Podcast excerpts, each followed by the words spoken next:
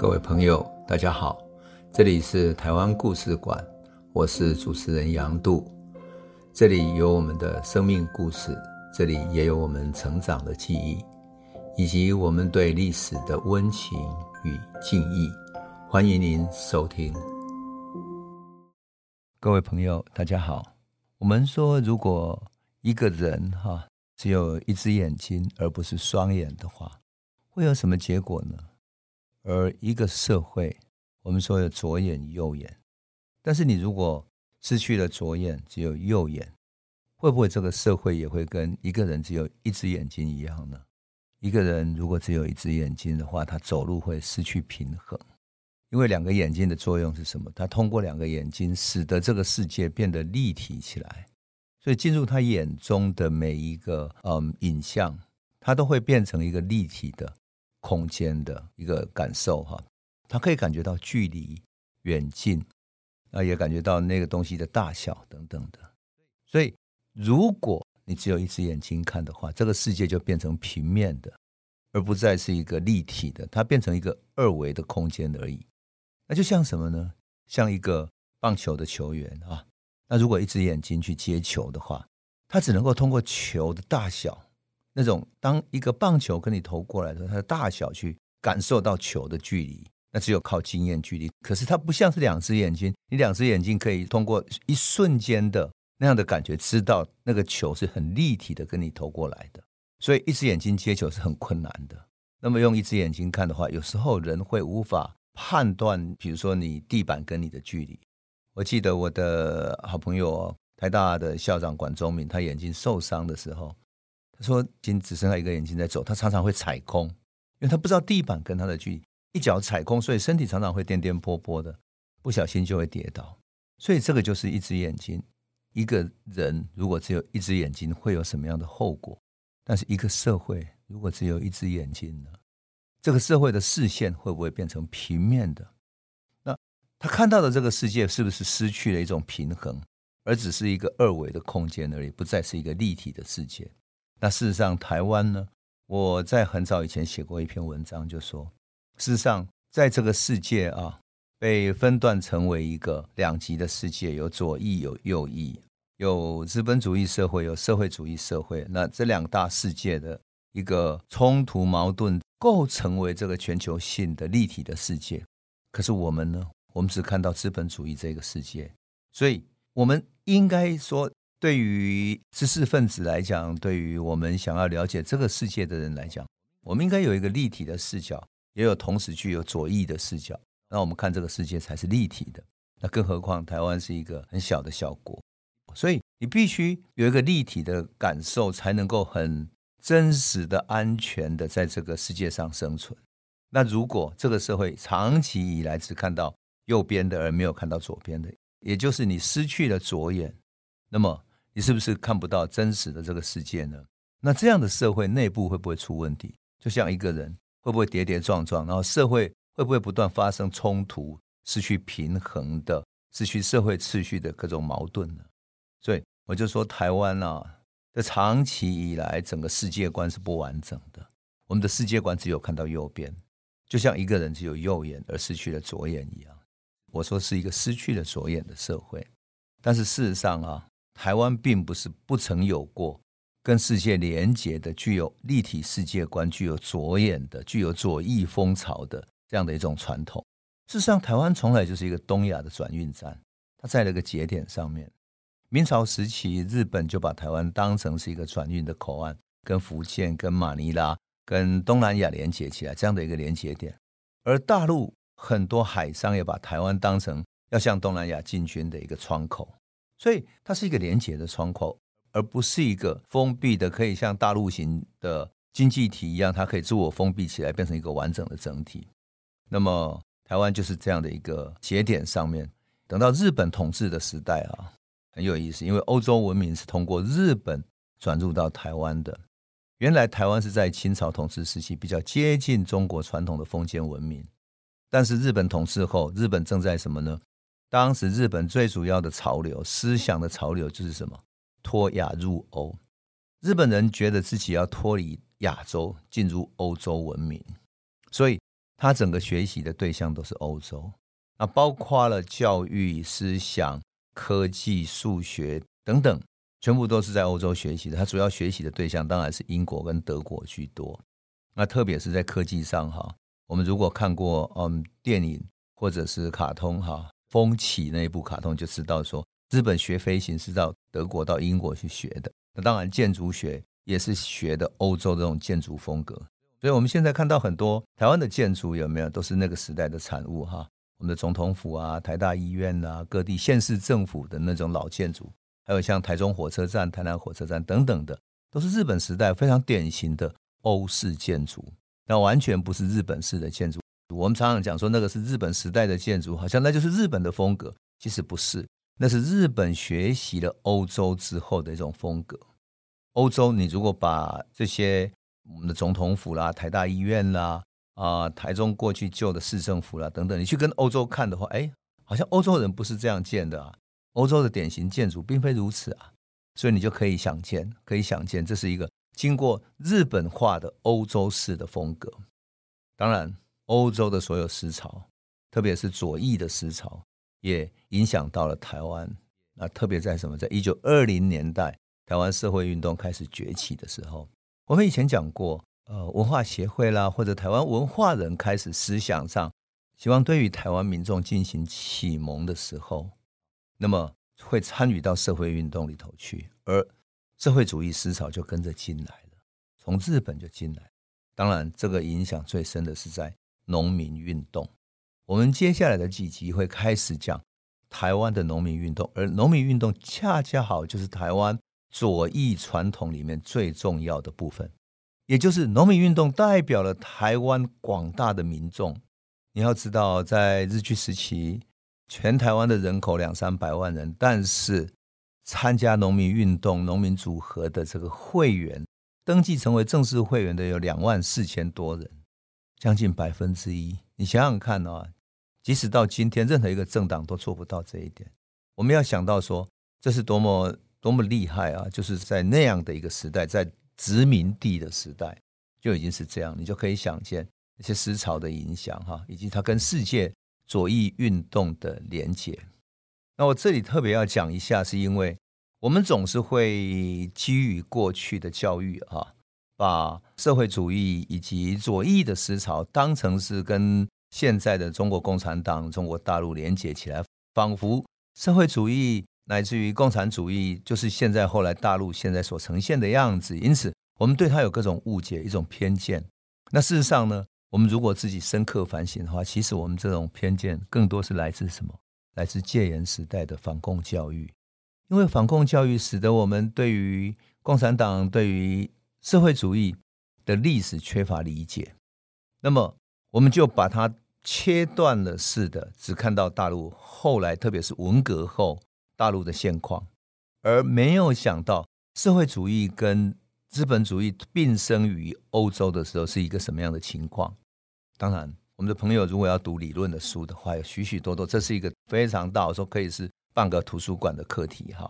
但是我想举一个很重要的作家，是一个美国作家叫杰克·伦敦，他的报道文学作品叫《深渊居民》。深渊居民，深渊居民这一部报道文学作品呢，是报道当时英国伦敦东区，也就是贫民窟啊，当时的生活情况。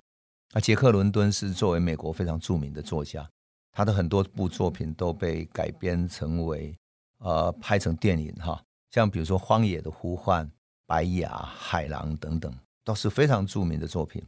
那么，一九零二年的时候，美国报纸就邀请他去伦敦的东区，特别去采访贫民窟。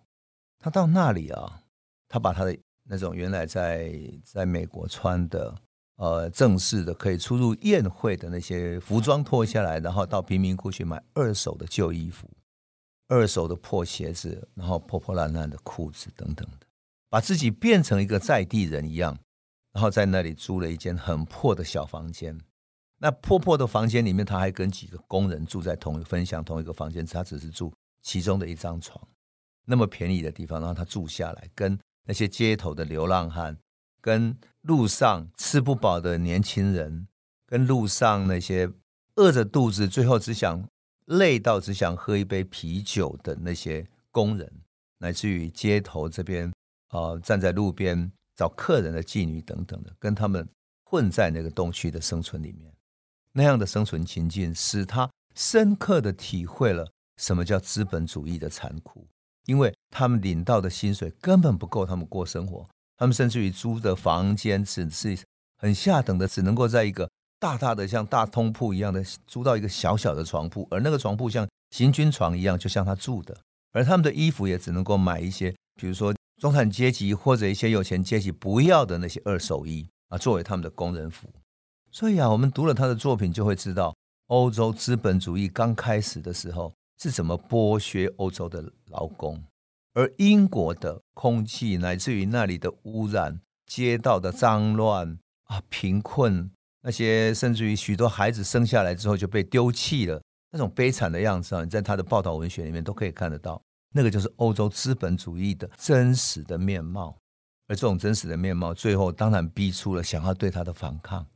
多少有良心的作家，就像杰克·伦敦这样子，杰克·伦敦只问了一句话，他说：“你在伦敦的东区，你可以赚到几十英镑的钱，可是你过着是。”这样的连禽兽都不如的生活，可是他到阿拉斯加采访过，他说阿拉斯加的人可能他所有打到的鱼只有两个英镑，没有多少钱，可是他生活过得去，因为他打到的鱼可以足以供应他吃饭，吃饱了。他自己住自己的房子，虽然雪地冰天的，非常的寒冷，但是他能够维护自身的安全，维护自身的健康，而不至于在那么贫困交迫里面。感染各种疾病而没有办法治疗，最后很多人都早逝。他说：“资本钱那些计算根本是不公道的、不公义的。”因此，他怀着一种梦想，梦想什么？就是说，如果能够很多人各尽所能、各取所需，而不要有资本家不断在剥削人、剥削这些低下阶级的劳工，而这些资本家只是坐在家里指挥他的管家、指挥他的手下来帮他赚钱。他自己在家里喝着香槟，享受最好的牛排，享受最好的食物、最好的衣服、最好的建筑。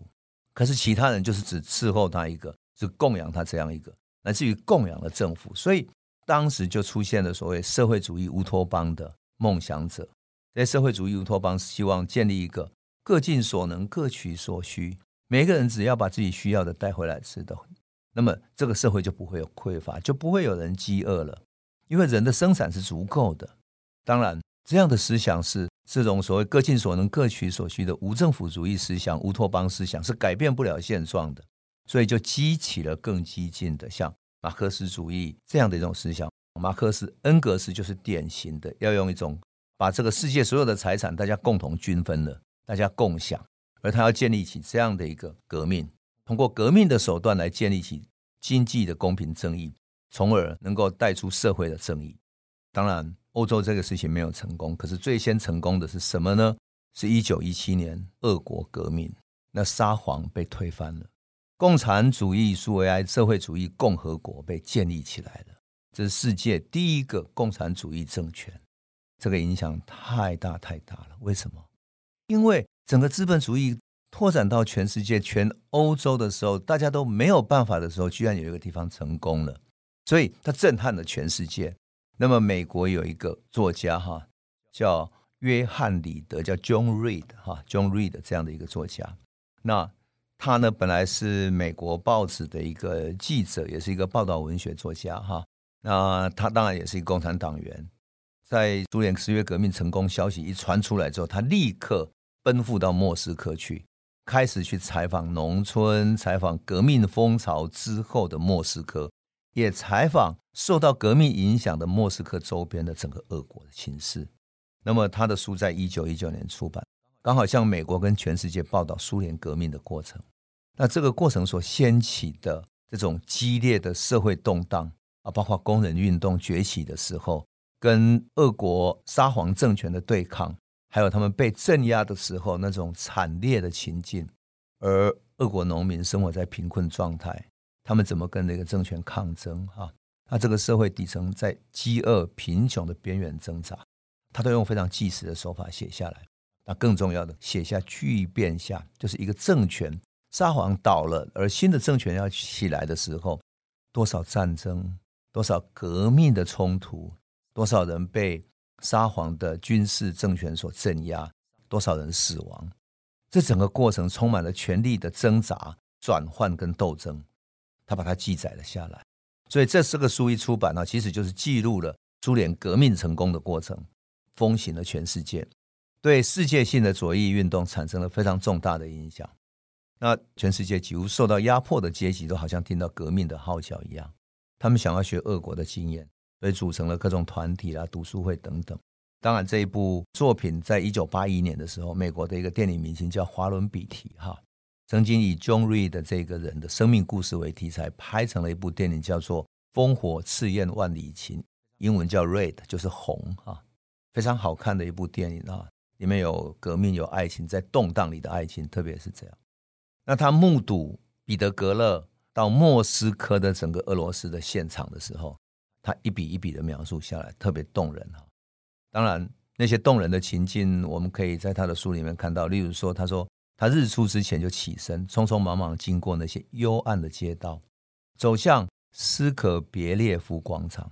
在这个宏伟的都市里，到处都看不见一个人影，而隐隐约约的听到周围远近都有一种激动的声音，就像大风要刮过来的样子。那微明的晨曦中，有一小群男子和妇女集合在苏维埃总部前面，扛着一大捆红旗。那上面写着金色的大字：“莫斯科苏维埃中央咨询委员会。”天渐渐亮了，那来自四面八方闹哄哄的人声由远而近，渐渐嘹亮起来，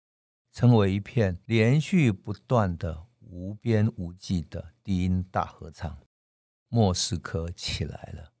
我们高举着迎风飘荡的红旗。沿着特维尔大街向前进发，途中只见那些街道的小教堂都已关闭，漆黑无光，连伊伯利安圣母教堂也是一样。在过去，每逢新的沙皇即位，他照例总要先到伊伯利安圣母教堂，再到克里姆林宫举行加冕礼。不管白天或黑夜，伊伯利安圣母教堂总是开着的。而且挤满了，那里面燃着信徒们所献的蜡烛，灯火辉煌，把那用金银宝石镶嵌的圣像照得光彩夺目。但现在，据说是从拿破仑入侵莫斯科以来，伊伯利安圣母教堂的烛光第一次熄灭了。莫斯科成了炮轰克里姆林宫的不敬上帝的毒蛇巢穴，因此神圣的东正教。已经对之收回了赞助的光辉，所有教堂都是黑洞洞的、冷冰冰的、鸦雀无声，神父都不见了。我想，这个就是莫斯科当时的一种情境啊。但是，相对于教堂的安静，整个浩荡的群众的人流已经从家里面冲出来，那种革命的人流冲出来了哈。他写的是这样，他说：“浩浩荡荡的人流已经穿过伊伯利安拱门。”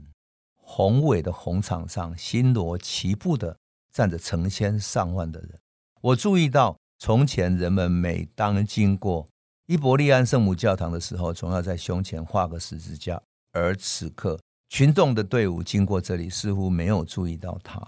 克里姆林宫的墙角附近挤满厂人，就是工厂的人哈。我们从那密集的人之中挤了过去，站在一座土堆上。那里已经站了几个人，其中一位就是当选为莫斯科警备司令的军人穆拉科夫。他身材魁梧，相貌淳朴，留着胡子，面容和善可亲。人就像潮水一样，从所有通向红草的街道上涌过来。他们成千上万，看上去都是些贫苦的人和劳动人民。有一个军乐队列队走过。高奏着国际歌，这个就是当时莫斯科的情境啊！莫斯科的情境，那些队伍上面，大家喊着“世界社会主义革命先锋队的烈士们，永垂不朽！全世界工人的兄弟们，大团结起来！劳工大团结万岁！”他所描述的这个场景，John Reed 所描述的这个场景震撼了全世界，卷起了全世界在一九二零年代社会主义的风潮。那么，这个就是我想讲的。俄国的革命激起了一九二零年代世界的革命风潮。当然，中国共产党就在大陆成立了，在一九二一年的时候。而孙中山随后就把国民党跟共产党合作，跟俄国合作，实行了联俄容共政策。让俄国派驻他们的革命代表来教国民党怎么开始进行革命，怎么训练军队，怎么变成一个有效的、有战斗力的一个政党。而日本也受到欧洲的影响，左翼运动崛起了。在这样的一个时代风潮的影响下，台湾文化协会跟着激进化。当然，台湾共产党也后来在上海成立，而台湾的农民运动本来是一个素朴的农民运动，也跟着左翼化了。这个就是台湾跟整个社会主义的左翼运动的连结。我想，只有回到这个连结里面去，我们看到台湾的脉络，我们就会了解，过去台湾的历史并不是空荡荡的，从来就失去着眼的。台湾曾经有过一段时期，有段历史时期，即使是在日本殖民的时代，依然看到一个立体的世界，参与的世界的革命的大的风潮。那么，这个风潮对台湾社会有什么影响呢？以及它后来构成什么样的传统呢？我们等下一集再来诉说。这里是台湾故事馆 Podcast，我们每周一、周五会固定更新新的台湾故事，请随时关注台湾故事馆粉丝页，按赞并分享。最后，我们工商放送一下：若你对本节目有兴趣，可以购买纸本的《有温度的台湾史》。更方便您阅读。本节目由中华文化永续发展基金会制作，连振东文教基金会赞助。